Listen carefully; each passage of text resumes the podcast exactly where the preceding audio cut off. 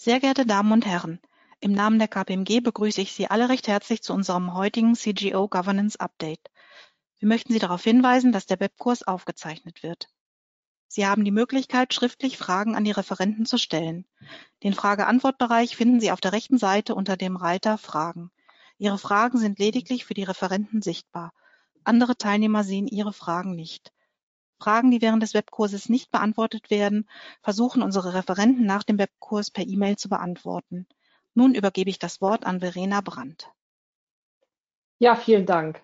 Sehr geehrte Damen und Herren, mein Name ist Verena Brandt und ich möchte Sie auch nochmal ähm, gemeinsam mit meinem Co-Referenten Nils Bayer sehr herzlich zur heutigen Serie des Governance Updates von KPMG begrüßen. Ähm, wie ich sehen kann, haben Sie sich alle wieder sehr zahlreich eingewählt. Das freut uns natürlich sehr und wir hoffen, dass Sie auch aus diesem Webinar spannende Informationen und Anregungen ähm, für Ihre jeweiligen Arbeitsbereiche mitnehmen können. Was haben wir heute für Themen mitgebracht? Ähm, zwei, zwei Themen haben wir heute. In den ersten 15 bis 20 Minuten des Webinars werden wir auf aktuelle Entwicklungen und Gestaltungsimpulse für Compliance-Management-Systeme eingehen. Warum machen wir das? Ähm, weil da könnte man jetzt sagen, es ist schon viel gesagt worden dazu. Ja, ist es auch. Aber im Lichte des aktuellen Regierungsentwurfs des Verbandssanktionengesetzes müssen sich Unternehmen umso mehr die Frage stellen, ob ihre bereits implementierten Compliance-Programme eigentlich aktuellen Anforderungen genügen. Und in den letzten Jahren und gerade auch in jüngerer Vergangenheit sind nochmal sehr viele bestehende internationale Standards überarbeitet und weiterentwickelt worden. Und ähm, auch die Compliance-Praxis entwickelt sich ständig weiter. Und deshalb ähm, fanden wir es sehr sinnvoll, dass man einfach diese aktuellen Impulse nochmal aufgreift. Und das haben wir mal unter dem Arbeitstitel Compliance-Programme 2.0 zusammengefasst. Im zweiten Teil des Webinars möchten wir gerne das Thema integrierte Governance näher beleuchten und dabei vor allem auch auf die Chancen und Herausforderungen einer ganzheitlichen und konsistenten Corporate Governance Struktur eingehen. Auch dieses Thema ist aus unserer Sicht anhaltend relevant, weil die Corporate Governance muss sich auch als Managementsystem begreifen und zunehmend Effizienzüberlegungen stellen. Und äh, wie Frau Gerlings gerade schon gesagt hat, im Anschluss daran haben wir noch einen Slot vorgesehen, wo Sie äh, dann auch Ihre Fragen stellen und wir die dann auch versuchen zu beantworten. Gut, ich würde ganz kurz ähm, mich selber vorstellen. Ähm, ich bin Verena Brandt, Partner bei KPMG Corporate Governance Services in Düsseldorf und bin inzwischen seit über 27 Jahren in Prüfung und Beratung tätig. In den letzten zehn Jahren habe ich einen klaren Fokus gehabt auf all, alle Fragestellungen im Zusammenhang mit Compliance Management, ähm, sowohl als Berater von Unternehmen zur Design und Implementierung von CMS als auch als Prüfer nach IDW PS 89 und internationalen Standard. Äh, und dies eben im DAX-Bereich viel, aber auch im Mittelstand, so dass ich glaube auch verschiedene Perspektiven hier mitbringen kann. Nils, vielleicht möchtest du dich auch kurz vorstellen. Danke, Bettina. Herzlich willkommen, liebe Webinar-Teilnehmerinnen und Webinar-Teilnehmer. Mein Name ist Nils Bayer. Ich bin Director Dienstsitz in Mannheim, bin mit dem Thema GRC deutschlandweit aktiv. Ich bin Wirtschaftsprüfer von Hause aus und mit Governance, Risk and Compliance und insbesondere mit der Integration bzw. Harmonisierung äh, beschäftige ich mich seit circa 2012. Äh, ich freue mich sehr, Ihnen in circa 20 Minuten aktuelle Einblicke zu geben in dieses Thema, was ich meine, auch gerade in Covid-Zeiten nochmal an Bedeutung gewonnen hat. Aber dazu gleich mehr. Verena, zurück zu dir. Ja, vielen Dank. Gut, dann würden wir jetzt erstmal in das erste Thema einsteigen. Ich äh, hole noch mal ein bisschen weiter aus. Als ich vor zehn Jahren angefangen habe, mich mit Compliance Management näher zu befassen, da gab es gerade den Prüfungsstandard IDW PS 980. Und auf einmal war Compliance im, im Sinne eines zertifizierbaren Managementsystems in aller Munde. Und äh, damals wie auch heute steht eigentlich immer die gleiche Kernfrage im Vordergrund. Was qualifiziert eigentlich ein Compliance-Programm als angemessen und wirksam? Und damals wie heute gibt es keine eindeutige und für alle Unternehmen gleichermaßen einheitliche Antwort darauf. Vor allen Dingen, weil es nach wie vor eben so ist, dass man diese ähm, Frage nur beantworten kann, im Kontext des jeweiligen Unternehmens und seiner ganz spezifischen Bedingungen. Also eine wichtige Botschaft vorab. Und das entspricht auch den neuen, äh, den neuen Guidances, auf die ich gleich noch kommen werde. Ähm, Compliance äh, darf auch keine One-Size-Fits-All-Lösung sein. Ähm, ich hatte eben schon erwähnt, dass es ähm, laufend aktualisierte Referenzmodelle und Einrichtungsstandards gibt. Ähm, da gebe ich gleich einen kurzen Überblick. Ähm, und eine sich stetig weiterentwickelnde Compliance-Praxis. Also wenn man mal einfach ein paar Spots hier rausgreift, neue Gesetze ähm, geben sicherlich richtungsweisende Impulse. Da haben wir in den letzten Jahren eine ganze Reihe von Impulsen erlebt, ähm, die auch zum Teil schmerzliche Sanktionierungsmaßnahmen für Non-Compliance mit sich gebracht haben beispielsweise EU-Geldwäscherichtlinie, die DSGVO oder jetzt eben ganz aktuell auch das Verbandssanktionengesetz im Entwurf, das ja in zwei Jahren in Kraft treten soll. Man kann auch sehen, dass sich die Risikothemen für Compliance ganz klar verändern und verlagern. Also spätestens, ähm, ich möchte nicht immer auf VW rumhacken, aber spätestens seit Diesel und auch anderen Skandalen der jüngsten Zeit ist eigentlich ziemlich klar, dass Compliance ganz klar mehr ist als nur Korruption. Es gibt äh, viele spannende weitere Themen mit großen Herausforderungen, wie zum Beispiel umweltrechtliche Compliance, Produktcompliance, Textcompliance, Kartellrecht, Exportkontrolle. Und ähm, was man eben auch äh, ganz klar erkennen kann, dass die Re Regulatorik der letzten Jahre eins gemeinsam hat. Das Thema Managementsystem rückt in den Vordergrund und es wird auch zunehmend eigentlich die Möglichkeit eröffnet, dass der Nachweis eines funktionierenden und wirksamen Compliance-Management-Systems ähm, äh, tatsächlich eine Art Exkulpierungsfunktion mit sich bringt. Darauf komme ich gleich auch noch mal kurz.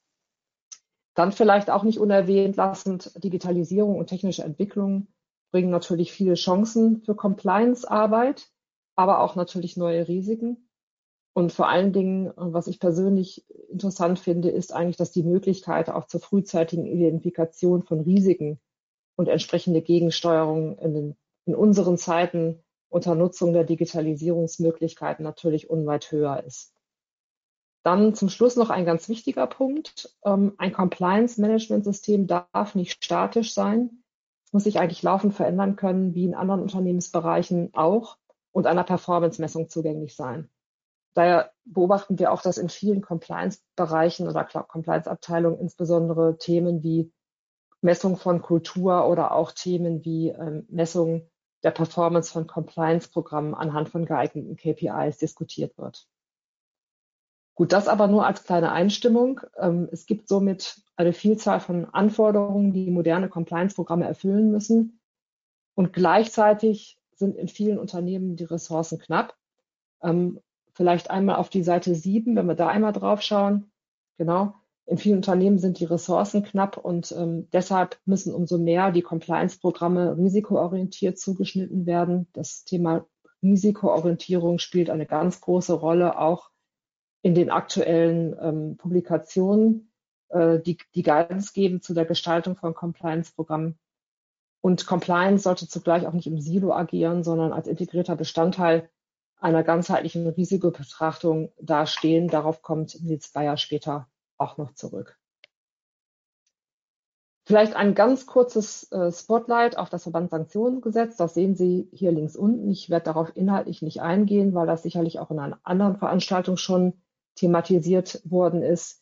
Vielleicht nur, äh, was sind die wichtigen Impulse hier für, für die Compliance-Arbeit?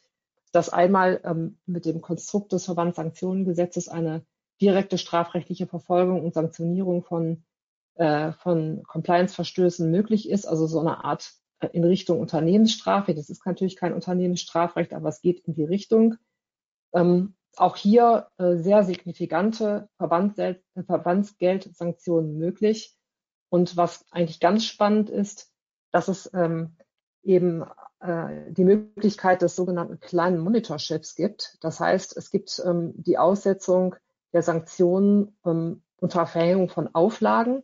Das ist eine Konstruktion, die wir aus dem ähm, US-Umfeld kennen. Ähm, wir alle haben das sicherlich schon mal gehört oder einige von Ihnen haben das sogar schon mal durchlebt, dass äh, ein Compliance Monitor ähm, durch das DOJ eingesetzt worden ist, also die US-amerikanische Strafverfolgungsbehörde. Und ähm, der Monitor ist so eine Art Bewährungshelfer, der das Unternehmen, äh, der, der dem Unternehmen helfen soll, die Missstände abzustellen und effektive Compliance-Programme zu implementieren.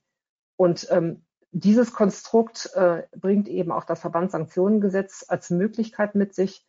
Da gibt es sicherlich noch viele operative Details zu klären, aber kann künftig eben auch einen äh, den Nachweis eines angemessenen Systems geben über eine, äh, eine sogenannte sachkundige Stelle. Und das kann eben ein, beispielsweise ein Wirtschaftsprüfer sein oder ein Berater. Ähm, das wird da im Prinzip so auch genannt. Gut, ähm, jetzt ist die Frage, wenn ich die Frage beantworten muss, was ist denn jetzt nun ein angemessenes und wirksames System, dann stehen eben verschiedene Standards. Ähm, äh, da gibt es verschiedene Standards, auf die Unternehmen jetzt aktuell zurückgreifen können. Und äh, deswegen würde ich einmal auf die Seite 8 gerne gehen, weil da habe ich ein, eine Auswahl äh, der aus meiner Sicht wichtigsten Standards mal mitgebracht. Also auf der linken Seite sieht man ganz schön die ISO-Familie, sage ich immer. Ähm, da gibt es, äh, also, oder ich fange mal an mit dem Prüfungsstandard IDW PS 980. Der hat das ganze Potpourri eigentlich eröffnet in 2011. Das ist nie ein Standard für Unternehmen gewesen, sondern immer nur für, äh, für Prüfer. Gleichzeitig äh, gibt es aber die Ihnen wahrscheinlich bekannten sieben Grundelemente, die eigentlich auch von vielen Unternehmen auch äh, als Strukturierung, als geeigneter Strukturierungsrahmen dann auch äh, verwendet worden sind. Und darunter finden Sie äh, die ISO-Familie. Und ähm, da ist zu erwähnen der ISO 19600. Und ähm, das ist ein, ein Anforderungsstandard, der so für sich genommen nicht zertifizierbar ist, der aber relativ gut und granular äh, die Compliance-Anforderungen, ähm, die Gestaltungsoptionen, die man hat, ganz gut aufspannt. Und äh, in der Weiterentwicklung der ISO-Standards gibt es aktuell schon den ISO 37001 für Antikorruptionsmanagementsysteme, der ist schon zertifizierbar. Und ähm, direkt äh, dahinterher kommt jetzt in Kürze ähm, der ISO 37301. Der basiert auf dem äh, ISO 19600, ist aber, ähm, weil die Praxis das äh, gefordert hat, als zertifizierbarer ISO-Standard ausgerichtet. Gut, in der Mitte der Folie das ist auch nochmal sehr spannend. Da finden Sie ein altbekanntes Modell des Global Institute of Internal Auditors, das im Juni 2020 nochmal modernisiert wurde. Und wenn ich sage, das ist ein allbekanntes Modell, ähm, denke ich mal, das ist ein sehr, ähm, ja, das ist ein sehr klares Bild. Es, hieß mal Three Lines of Defense Modell und das basierte auf einer einfachen Logik für die Strukturierung der Corporate Governance, nämlich äh, es gibt drei Verteidigungslinien ähm, mit unterschiedlichen Rollen und Aufgaben ähm, im Zusammenhang mit dem Management von Compliance-Risiken. Das Modell ist auch nochmal aktualisiert worden, eben auch, um den veränderten Anforderungen der Praxis gerecht zu werden. Und ähm, ganz kurz, die wichtigsten Neuerungen sind ähm, aus unserer Sicht, dass es zum einen auf sechs Prinzipien abstellt. Also es gibt ähm, Principle, einen Principle-Based Approach. Es gibt sechs Grundprinzipien anstelle einer, einer starren Beschreibung der, der drei ähm, Verteidigungslinien und dadurch wesentlich mehr Flexibilität in der praktischen Anwendung durch Unternehmen aller Art und Größe. Ähm, es gibt eine deutliche äh, differenziertere Abstellung auf Rollen und Aufgaben in den drei Verteidigungslinien und vor allem auch deren Interaktion. Das heißt, äh, die Tendenz geht ganz klar ähm, gegen Silo-Denken und ähm, vielmehr in Richtung Flexibilität, weil wir alle wissen aus der Praxis, dass Funktionsbereiche, nehmen wir mal Text, äh, durchaus auch äh, Aufgaben aus der ersten und zweiten Verteidigungslinie übernehmen können. Und ähm, wichtig fand ich jetzt auch noch, dass die Verantwortlichkeit der Unternehmensorgane, insbesondere die, die Steuerungs- und Überwachungsfunktion des Managements, ganz klar hervorgehoben wird. Der Terminus Governance wird explizit verankert und es wird auch die Stakeholder-Perspektive ähm, und die Perspektive der Unternehmensziele ein, einge, einbezogen, das heißt Werte schaffen und beschützen. Dann möchte ich einmal auf die rechte Seite gehen. Ähm, das wird vielen von Ihnen wahrscheinlich auch schon untergekommen sein. Ähm, es gibt eine Publikation des US Departments of Justice, ähm, die nennt sich äh, zur Evaluierung von Compliance-Programmen. Und diese skizziert im Grunde die für die US-Strafverfolgungsbehörden maßgeblichen Referenzmodelle für wirksame Compliance-Programme und wird daher auch äh, in US-Monitorships eine wichtige Grundlage sein für den Monitor, wenn er die Compliance-Programme äh, beurteilen möchte. Diese Guidance gibt es seit 2017 schon, aber auch diese Guidance wurde aktualisiert und ähm, um mit aktuellen Entwicklungen Schritt zu halten. Und wir haben mal rechts die zehn wichtigsten Änderungen ausgeleuchtet. Da komme ich gleich nochmal drauf, ähm, weil ich, ich würde ganz gerne ähm, mich hier konzentrieren darauf, Ihnen mal ganz kurz so die Metathemen darzustellen, die, die sich hinter dieser Aktualisierung im Grunde verbergen. Das sind ähm, das sind vier wichtige Themen. Erstens, das äh, CMS, das hatte ich eingangs schon gesagt, muss immer im individuellen Kontext beurteilt werden, also kein One-Size-Fits-All. Das spiegelt sich ganz klar in der Erwartungshaltung des DOJ auch wieder.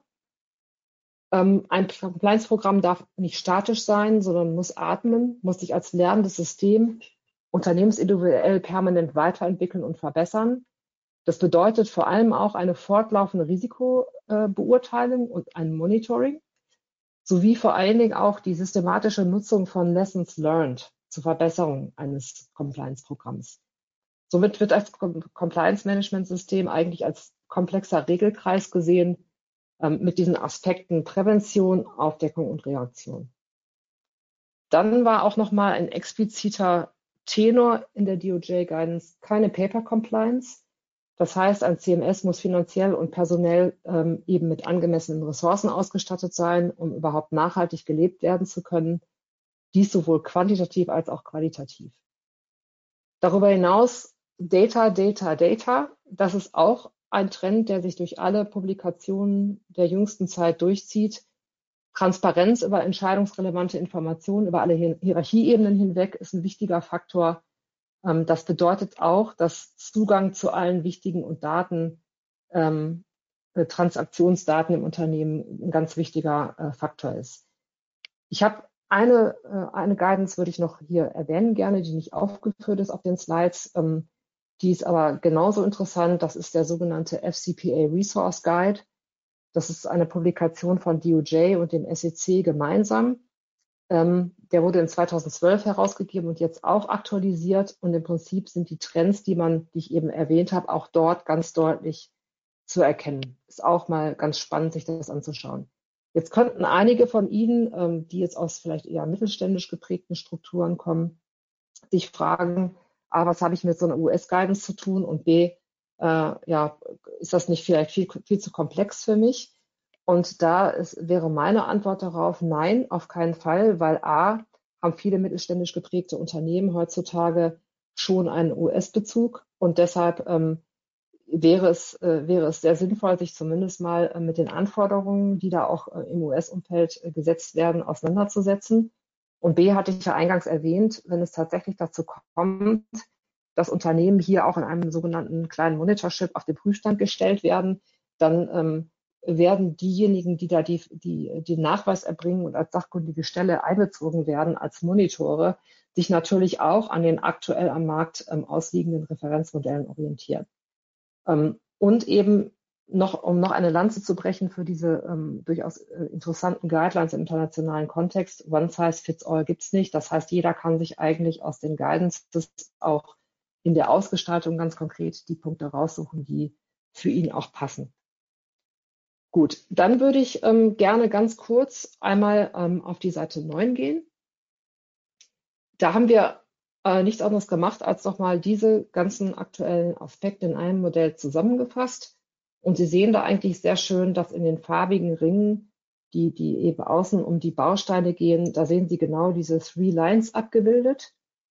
Und äh, wir haben in der Second Line ganz bewusst Compliance-Funktionen in der Mehrzahl verwendet, weil ähm, wir eigentlich immer mehr sehen, dass äh, die Compliance-Bereiche typische Risikofelder betreuen, wie beispielsweise Korruption, Geldwäsche, ähm, aber spätestens bei den Themen Kartellrecht, Produktcompliance, Tax-Compliance sind ganz andere ähm, Funktionsbereiche da im Boot. Ähm, aber der Anspruch, der an diese Funktionsbereiche gestellt wird Richtung Compliance Management System, ist eigentlich der gleiche, die wir für ein klassisches Korruptionsprogramm stellen würden, mitunter. Also gerade wenn man solche flächendeckenden unternehmensweiten Risikothemen nimmt.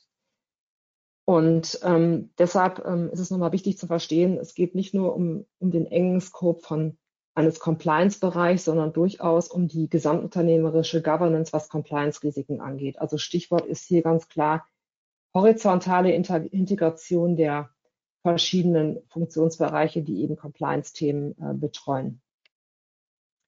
Ähm, dann sehen Sie im Prinzip ähm, außenrum, also um, in den Ringen, sehen Sie verschiedene Grundbausteine mal aufgereiht. Das sind jetzt zufällig mal acht. Im PS 980 sind es sieben, im FCPA Resource Guide sind es elf.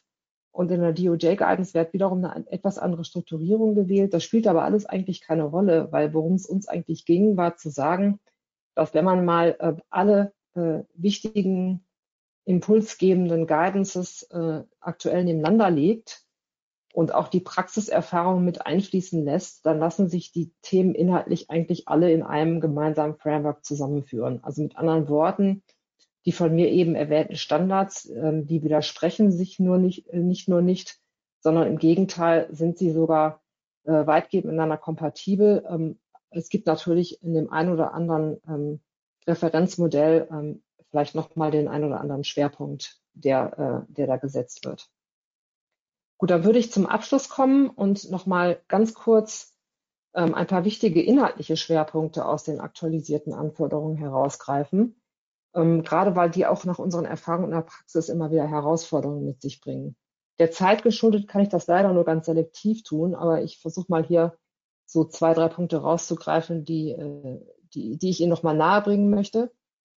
Und zwar ähm, einmal das Thema Root Cause Analysis und Lessons Learned. Das ist ein Thema, was nicht zu unterschätzen ist, denn ähm, hier geht es wirklich um institutionalisierte Verantwortlichkeiten, Prozesse und Verfahren zur systematischen Ursachenanalyse und die Verwertung von Lessons Learned zur kontinuierlichen Systemverbesserung. Und damit ist eben auch gemeint, das sind nicht nur Impulse, die von innen kommen, sondern die Erwartungshaltung hier ist ähm, ganz klar Lessons Learned sollen bestenfalls auch Impulse von außen aufnehmen, also zum Beispiel aktuelle Fälle in der Branche und, ähm, und im Prinzip auch ähm, auf Basis aktueller operativer Daten über verschiedene Funktionsbereiche im Unternehmen erfolgen. Das bedeutet ganz praktisch eigentlich, welche Themen sollen hier eigentlich wie und durch wen gebündelt werden und mit welchen Instrumenten soll die Rückkoppelung ins System erfolgen. Kann zum Beispiel durch Trainings erfolgen oder ganz wichtig auch durch die Anknüpfung an das ähm, periodische Risikoassessment. Das ist auch direkt das nächste Stichwort, Risk Assessment. Ähm, ich bin sowieso in, äh, ich habe einen meiner, meiner zweiten Schwerpunkte ist eigentlich das Thema Risk Assessment, weil ich in den Unternehmen da eben sehr, sehr viele Fragen sehe, die teilweise beantwortet werden und teilweise noch nicht beantwortet sind. Deswegen kann ich nur immer wieder betonen, das Risk Assessment ist ein ganz wichtiger oder wenn nicht der wichtigste Baustein eines Compliance-Programms. Und es ist nicht nur der Ausgangspunkt eines risikoorientierten ähm, CMS, sondern muss einfach auch ein Instrument sein, um ein CMS permanent nachzujustieren.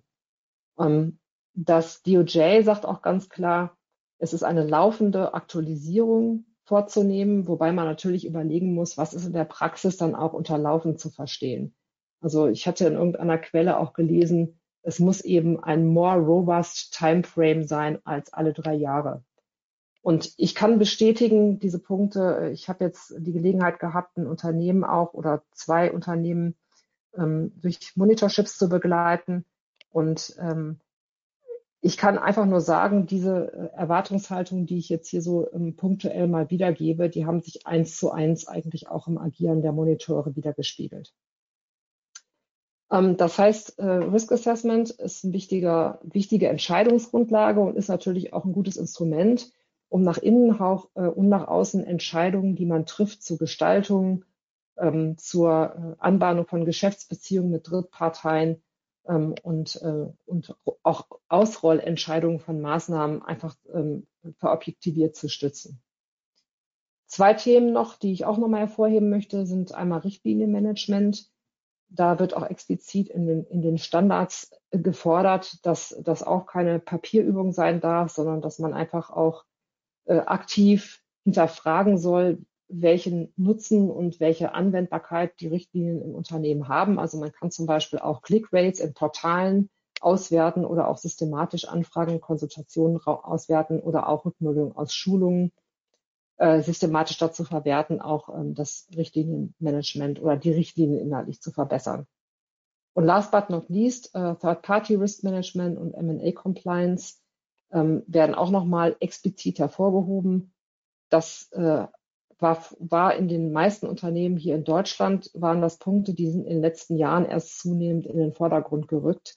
Und spätestens, ähm, wenn man sich die, die Guidances und die Standards jetzt anschaut, ähm, auch die ISO-Standards, ist es explizit auch mit, äh, mit erwähnt.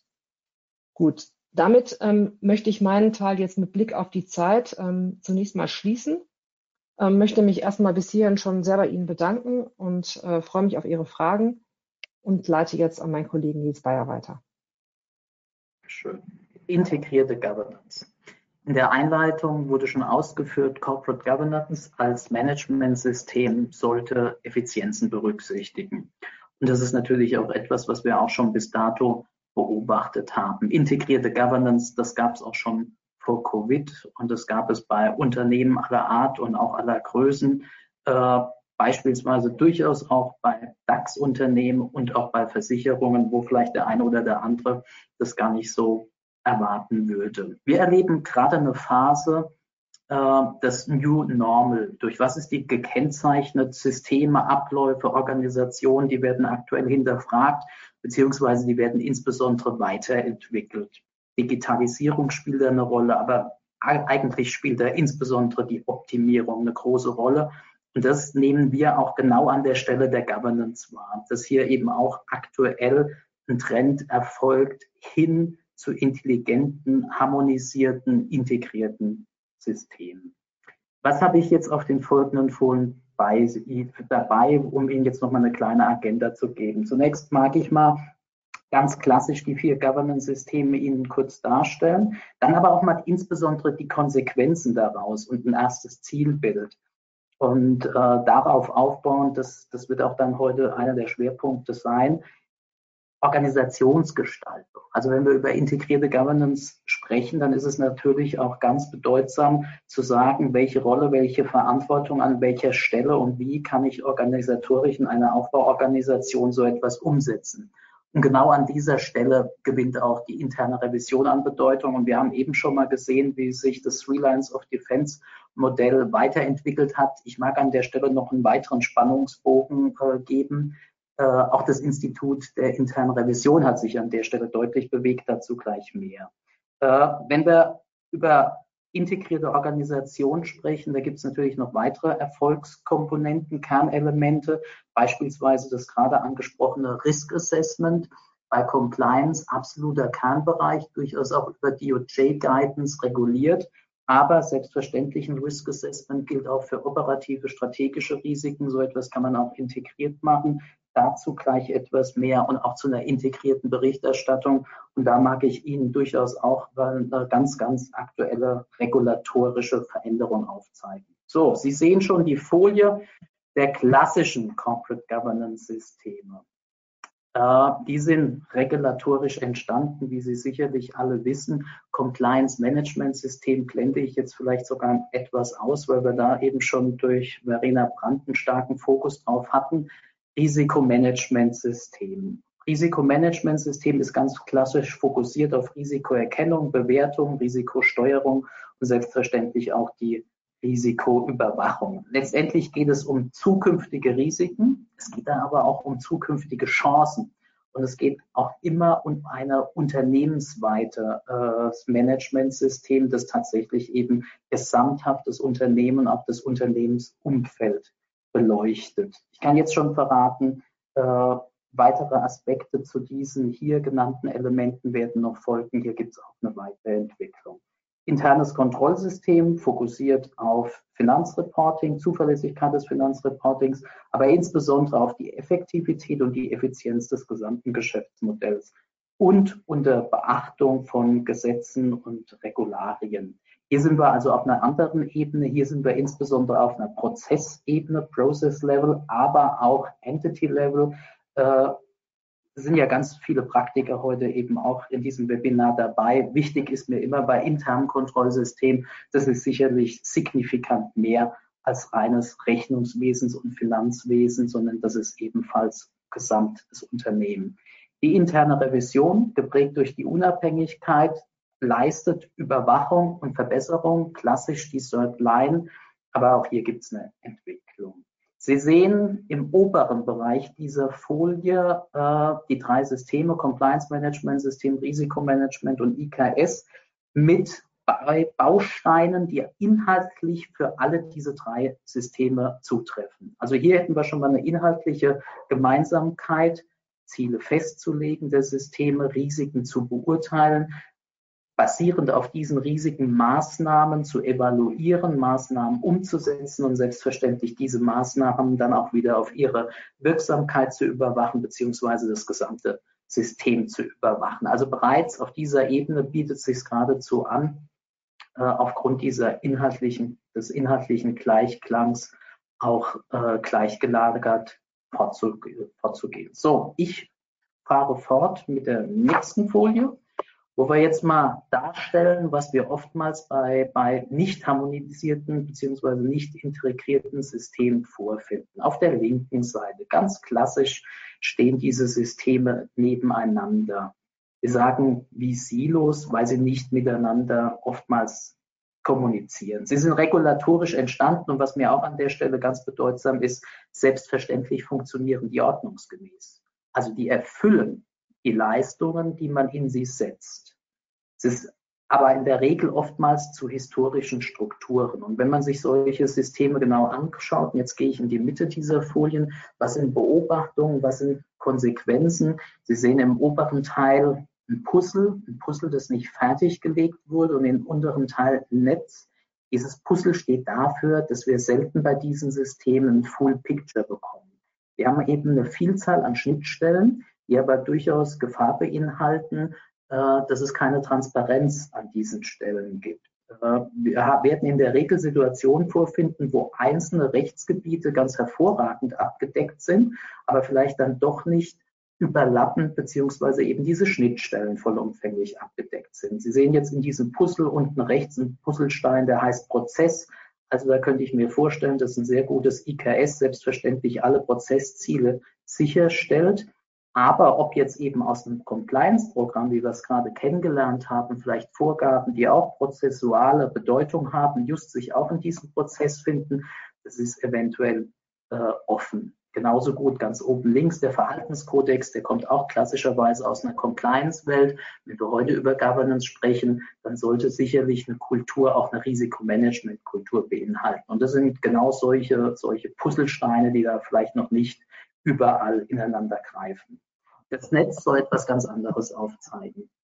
Das Netz ist letztendlich ein Konzern, wie wir ihn wahrscheinlich oftmals kennen. Ganz oben die Organe, der Vorstand, das Überwachungsgremium, der Aufsichtsrat, da unten drunter dann nochmal lokale Geschäftsführungen und in der Mitte finden Sie hier nun die Governance-Systeme. Diese Governance-Systeme berichten einzeln an die jeweiligen Organe wenn man sich das jetzt mal hier anschaut, das ist ein zweistufiger Konzern, sieht man durchaus, wie viel Berichterstattungen hier erfolgen und wie viel Kapazitäten voraussichtlich damit gebunden sind und wie gegebenenfalls unterschiedlich auch über Risiken gesprochen werden wird. Im unteren Bereich sehen Sie innerhalb dieses Konzerns die Fachbereiche, die Abteilungen, die Kernbereiche, Einkauf, Produktion. Ich mag es jetzt gar nicht alles ausführen, aber das sind ja die Inputgeber für diese Governance-Systeme. Die stellen eben just beim Risk Assessment die Informationen zur Verfügung, das Inventar, die Maßnahmen oder durchaus auch Prozessgestaltungen. Und jetzt sehen Sie abermals auch hier visualisiert, wie viel Überlappungen es gibt. Und das zeigt eben just bei solchen Systemen die hohe Kapazitätsbindung auf, die auf allen Ebenen zu beobachten ist. Das steht für Doppelarbeiten und es beinhaltet natürlich auch das Risiko von Unzufriedenheiten, vielleicht auch von Ermüdigung oder umgekehrt, was, was eine persönliche Meinung meinerseits ist, Governance-Systeme brauchen Akzeptanz im Unternehmen. Und ob eine solche Struktur immer für Akzeptanz bei allen Betroffenen sorgt, das sei dahingestellt. Aber diese diese Visualisierung zeigt durchaus auch die Herausforderung einer transparenten Berichterstattung auf, weil ich glaube, jemand, der steuern möchte, braucht einen ganzheitlichen Überblick mit durchaus vergleichbaren Methoden und Konzepten. Und äh, ja, ich glaube, man kann an der Stelle schon sagen, dass es durchaus sinnstiftend ist, wenn eben diese Silos miteinander kommunizieren, harmonisiert werden, beziehungsweise gegebenenfalls, wie Sie es recht sehen, und das bitte ich zunächst jetzt nur mal illustrativ zu verstehen, völlig ineinander greifen. Dieses völlig ineinander greifen, das mag jetzt wirklich ein sehr großes Zielbild sein, aber das ist jetzt hier zunächst einfach mal der Grafik geschuldet. Wie so eine Organisation jetzt tatsächlich aussehen kann, das sehen wir auf der nächsten. Wir sind jetzt genau bei diesem Kernelement der Organisationsgestaltung. Es geht hier darum, jetzt Definitionen für Verantwortlichkeiten für Rollen zu äh, definieren, Entschuldigung, und auch Schnittstellen äh, zu gestalten. Äh, wir haben im unteren Bereich abermals ganz klassisch eine Organisation gewählt mit einem Aufsichtsrat und mit einem Vorstand.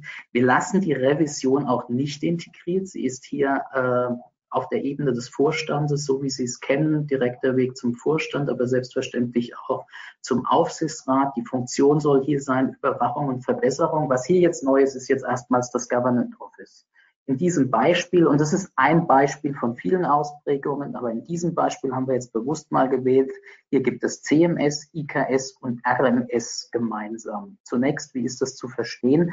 Selbstverständlich kann der Compliance-Bereich und auch die anderen Bereiche hier noch immer eigenständig sein als ein eigener Fachbereich. Das soll nicht zum Ausdruck kommen, dass jetzt ein Governance Officer alles beinhaltet, sondern es ist hier tatsächlich jetzt ein eigenständiger Bereich. Nichtsdestotrotz werde ich gleich aufgehen, was eine Rolle dieses Governance Offices sein kann. Wichtig ist mir zunächst aber mal in dieser Grafik auch auszuführen, wie trägt man sowas jetzt ins Unternehmen? Und das sehen Sie unterhalb von diesem Governance Office oder Entschuldigung, nicht unterhalb, das bitte ich jetzt nicht hierarchisch zu verstehen, sondern das ist eher ein daneben, sind eben die anderen Abteilungen. Einkauf, Forschung und Entwicklung mit ihren Führungskräften und mit ihren Mitarbeitern. Und hierfür sollte es in all diesen Bereichen, ich sage jetzt mal, einen sogenannten Subject Matter Expert geben für Governance, also ein, ein, ein Verantwortlicher innerhalb der Einkaufsabteilung, der sich eben verantwortlich zeigt, dann eben mit diesem Governance Office äh, in, in Austausch zu gehen. Was beinhaltet nun inhaltlich dieses Governance Office? Wir würden immer empfehlen, Methoden und Konzepte. So etwas sollte immer von dem Zentralbereich ausgehen. Richtlinien sollten vom Zentralbereich ausgerollt werden. Das Schulungskonzept sollte von dort kommen. Auch das eben schon angesprochene Risk Assessment sollte sicherlich methodisch von diesem Office getrieben werden. Äh, die Durchführung von Maßnahmen und Kontrollen auf Entity-Ebene, also Entity-Level Controls. Das kann, das kann äh, Ebene 1 und Ebene 2 sein. Auch das wäre hier zu verordnen. Insbesondere die Berichterstattung an die Organe, aber dann eben eine harmonisierte, integrierte Berichterstattung. Und was wir ebenfalls als ganz zentral ansehen, wäre ein sogenannter regulatorischer Radar was Sie gerade von Frau Brandt gesehen haben, ja, was ja doch immer wieder eindrucksvoll ist, wie schnell sich die Regulatorik dreht, das ist natürlich eine ganz zentrale Herausforderung für Unternehmen, hier eben diesen Veränderungen immer wieder Rechnung zu tragen und das auf die jeweilige Unternehmung auch zu adaptieren.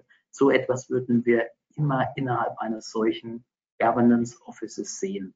Davon abgegrenzt jetzt, was ist dann die Tätigkeit in den einzelnen Abteilungen der Subject Matter Experts? Die sollen das Risikoinventar pflegen und hier auch bewerten. Die sollten insbesondere dann eben Maßnahmen und Kontrollen Level 1, 2 von Prozessen durchführen und die Prozessdokumentation und die Prozessweiterentwicklung, die würden wir immer in diesen Prozessen sehen. Da kommt wieder dieser Schlagbegriff der Akzeptanz, der Durchdringung eines Unternehmens mit der Bedeutung von Governance. Dafür braucht ein Governance Office immer Verbündete und die müssen im gesamten Unternehmen zur Verfügung stehen. Und das ist klassischerweise dann eben auf Prozessebene diese sogenannten Subject Matter Experts.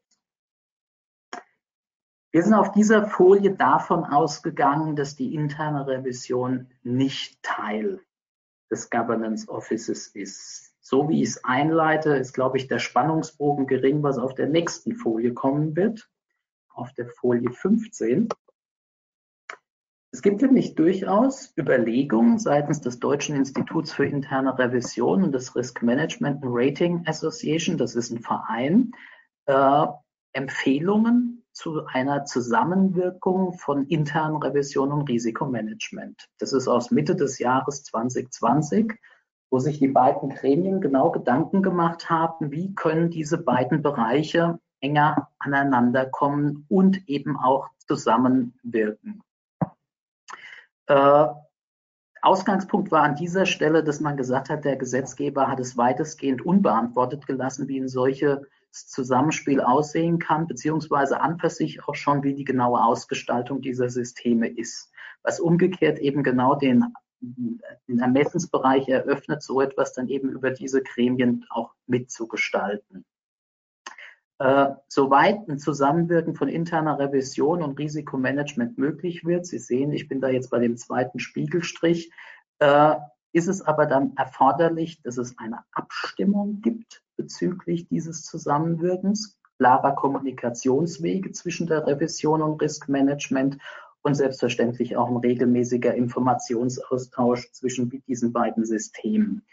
Was Sie auch wissen sollten, die Leitung der internen Revision, die muss selbstverständlich nach wie vor auch einen direkten und auch einen unbeschränkten Weg zur Geschäftsleitung haben und auch zum Überwachungsorgan.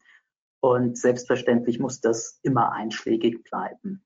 Und äh, selbstverständlich müssen auch diese beiden Gremien, wenn ein solches Zusammenwirken zum Tragen kommt, davon Bescheid wissen weil die ultimative Verantwortung für die Governance ist ja eben bei den Organen insofern braucht man auch deren Tatsache und es ist bedeutsam, dass Geschäftsleitung und Aufsichtsrat eben an der Stelle das auch nachvollziehen kann.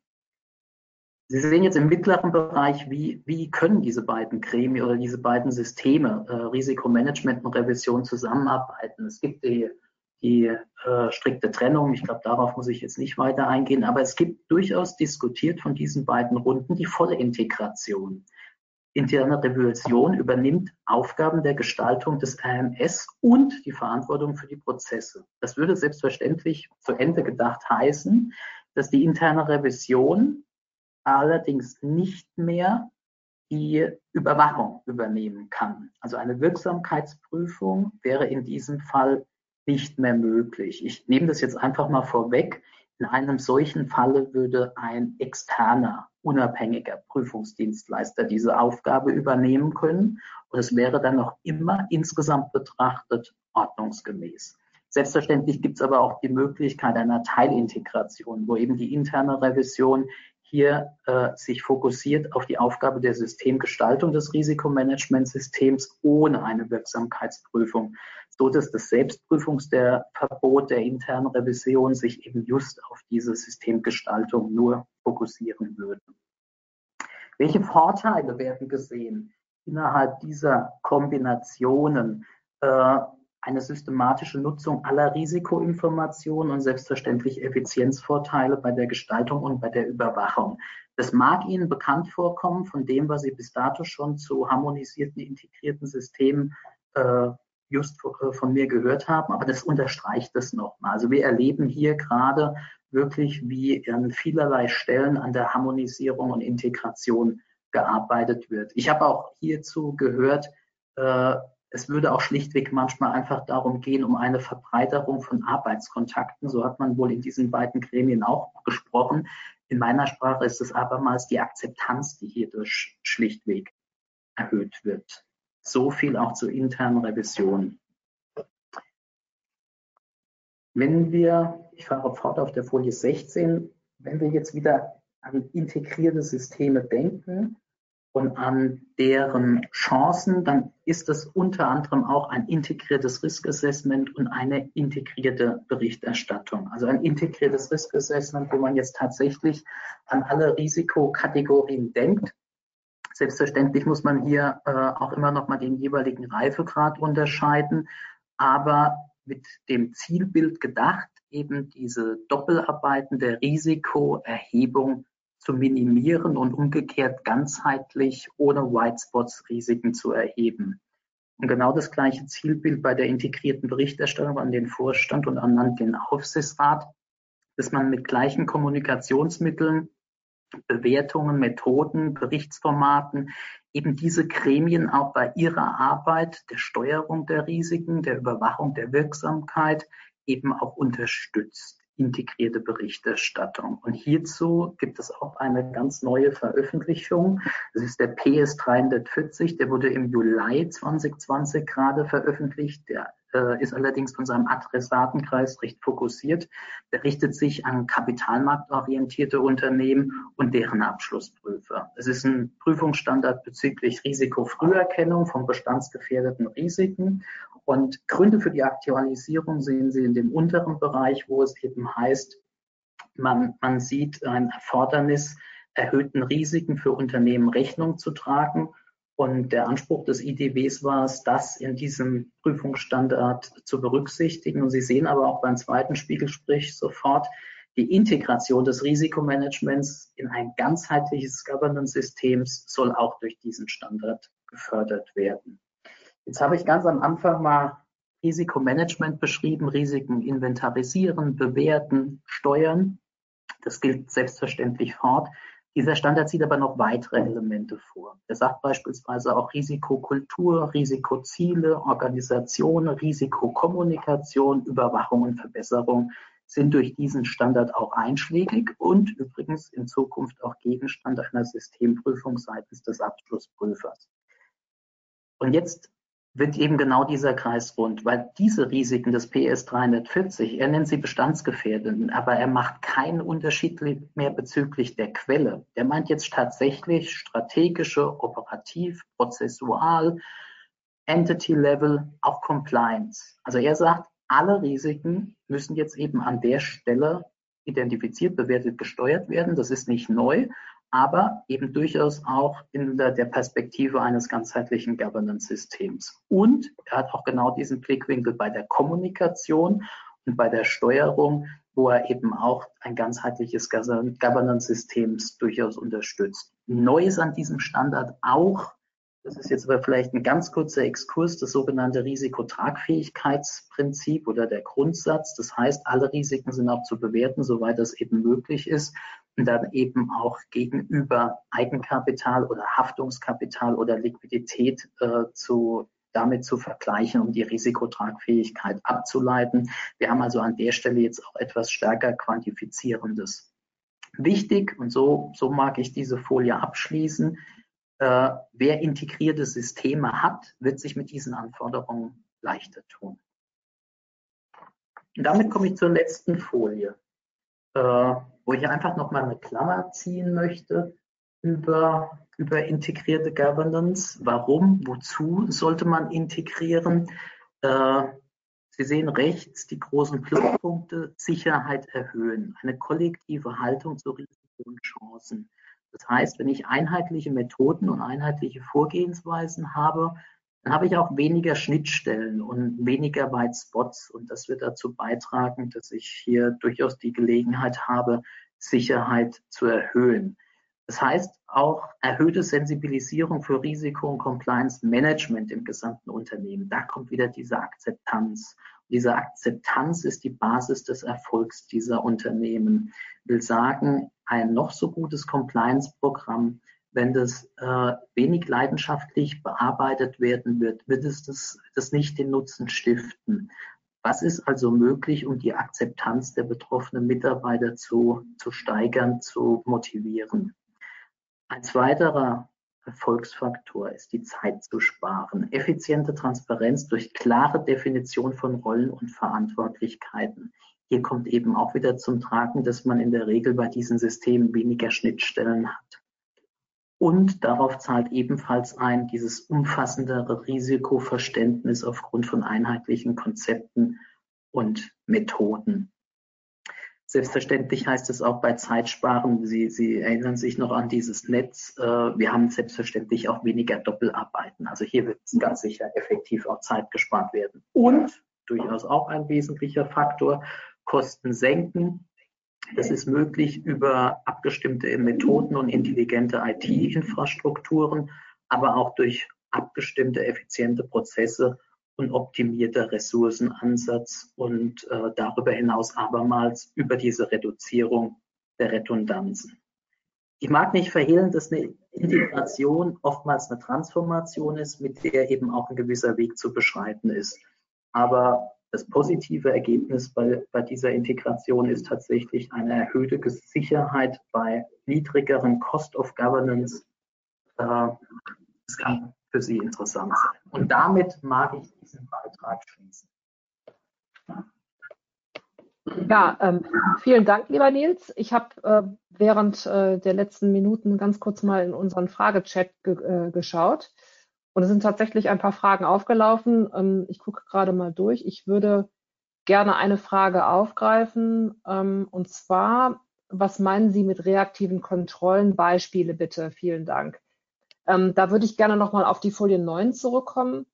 Ähm, ich bin mir gar nicht mehr sicher, ob ich reaktive Kontrollen gesagt habe. Ich würde es hieran ganz gern veranschaulichen, ähm, weil wenn man mal dieses Compliance Wheel nimmt und, und sich vorstellt, dass diese ähm, umliegenden Felder alles ähm, Grundelemente sind oder Strukturelemente, hinter denen sich natürlich noch verschiedene Details verderben, äh, verbergen.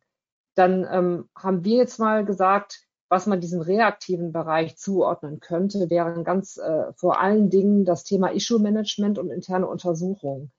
Weil ähm, was wir sehen, auch wenn es in, in den Unternehmen häufig im, im Funktionsbereich getrennt wird und auch da die Revision beispielsweise eine ganz starke Rolle hat, dass es ähm, in den internationalen Frameworks ein integraler Bestandteil eines Compliance-Programms sein muss. Also das ganze Thema Issue-Beseitigung, diese sogenannten Investigation Protocols oder auch Verfahren ähm, für freiwillige Meldung, Meldungen oder Offenlegung und Self-Reporting ähm, im Falle von Verstößen. Ähm, dann wird darunter auch gerne gefasst Umgang mit behördlichen Untersuchungen oder diese sogenannten Dawn Rates und Krisenpläne. Das ist ein Bereich, den man da sehr gut ähm, in diesen reaktiven Bereich packen kann. Und ähm, der zweite Bereich, ähm, der, der finde ich auch ganz gut passt, ist das ganze Thema Berichterstattung ähm, in allen möglichen äh, Dimensionen, also auch das Management Reporting und das Controlling sowie auch die, die Berichterstattung an Management- und Aufsichtsorgane, eben weil es häufig auch nachgelagert ist. Also ich hoffe, dass die Frage ähm, damit auch beantwortet ist. Ansonsten gerne nochmal ähm, per E-Mail auch oder in den Chat nochmal die Frage stellen. So, Nils, ich glaube, für dich ist auch eine Frage drin. Es sind ganz viele Fragen drin. Ich ja, genau. benutzt eine Beantwortung, da mal schnell drauf zu schauen. Und ich starte. Mhm. Äh, ich starte von hinten nach vorne, weil so habe ich gerade gelesen. Die Frage 4, Compliance und interne Revision. Würde man, könnte man auch so etwas kombinieren? Äh, da bitte ich um Verständnis, dass ich jetzt einfach immer vom Grundsatz sprechen werde. Wir, wenn die Frage, wir, wir können auch gerne nochmal individuell auf Sie zukommen.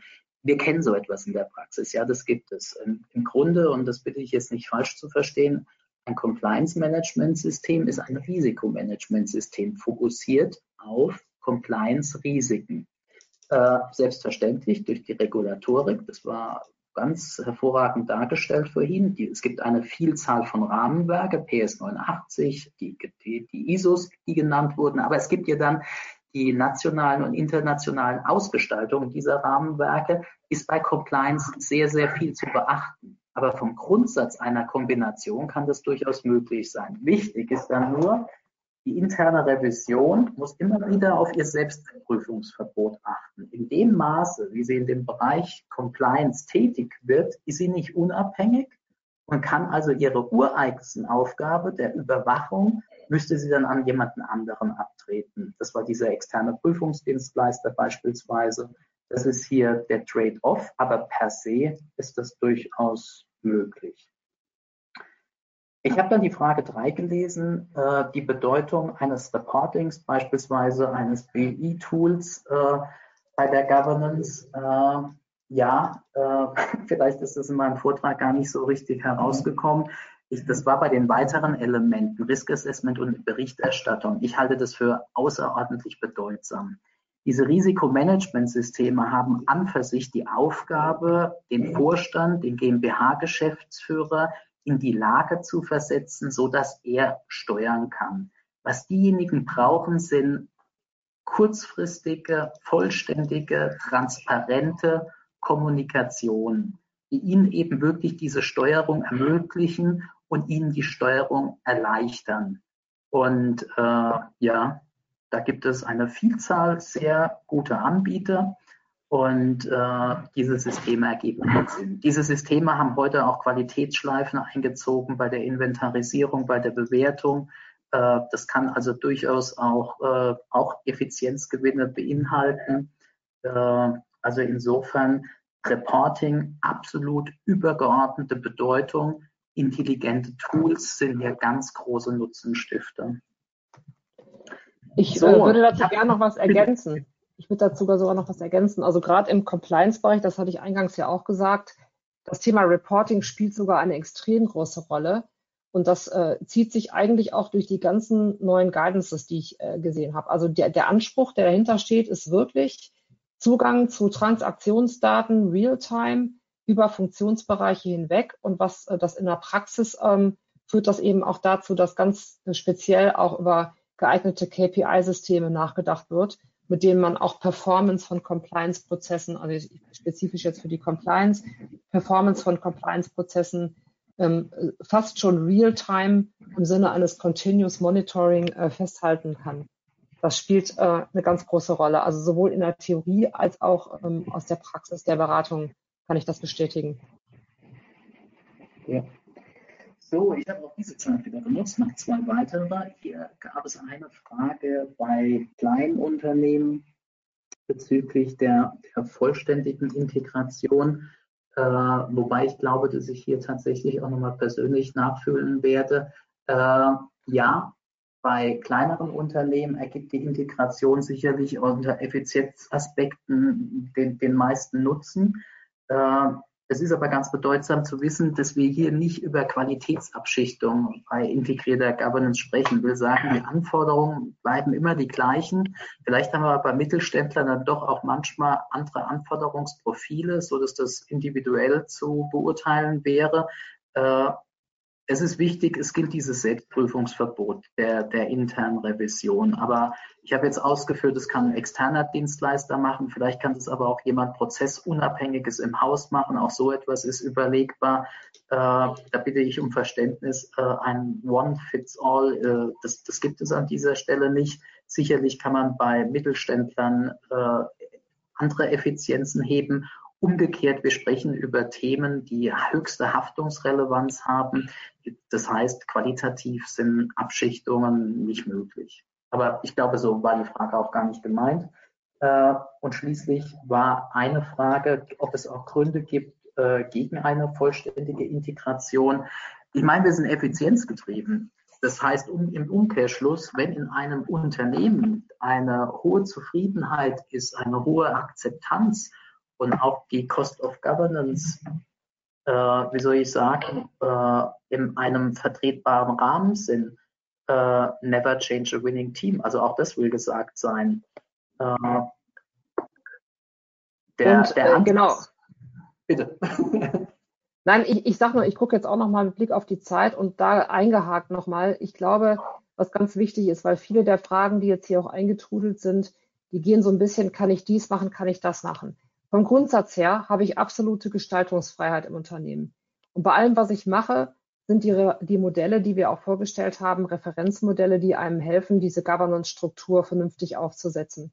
Und gerade wenn man jetzt ähm, in kleineren äh, Strukturen ist oder mittelständisch geprägten Strukturen, wo man einfach gar nicht die Ressourcenausstattung und diese Art von Funktionstrennung per se hat, dann muss man sich natürlich behelfen. Ähm, das heißt, man kann ähm, tatsächlich auch oder man hat oft eine ganz, ganz große Nähe äh, zwischen den Second-Line-Funktionen und der Third-Line.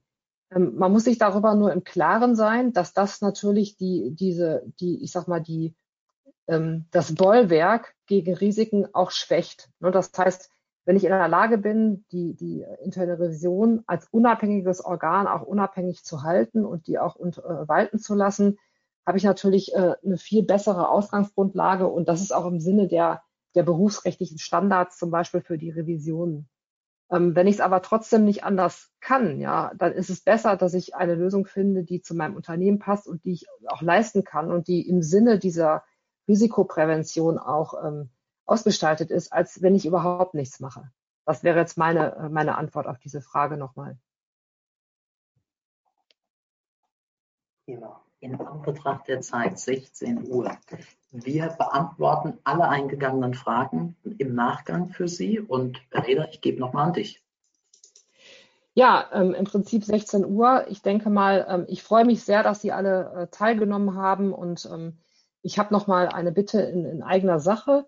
Ich würde mir wünschen, wenn Sie äh, Verbesserungsempfehlungen für uns haben ähm, oder Hinweise, wie wir diese Veranstaltungsreihe für Sie äh, wertvoll, noch wertvoller gestalten können, dann äh, freuen wir uns natürlich über dieses Feedback, weil ähm, wir machen das ja im Prinzip, weil wir da auch wertvolle Impulse setzen möchten. Und ähm, dann wünschen wir Ihnen einen äh, noch entspannten Resttag und eine gute Restwoche und freuen uns schon auf die Teilnahme im nächsten Governance Update im September.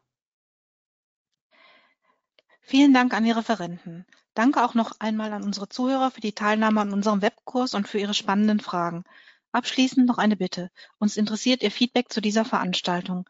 Wenn Sie den Webkurs am Ende verlassen, wird Ihnen ein kurzer Feedbackbogen angezeigt. Wir freuen uns, wenn Sie sich kurz die Zeit nehmen, ihn auszufüllen. Vielen Dank und einen schönen Nachmittag.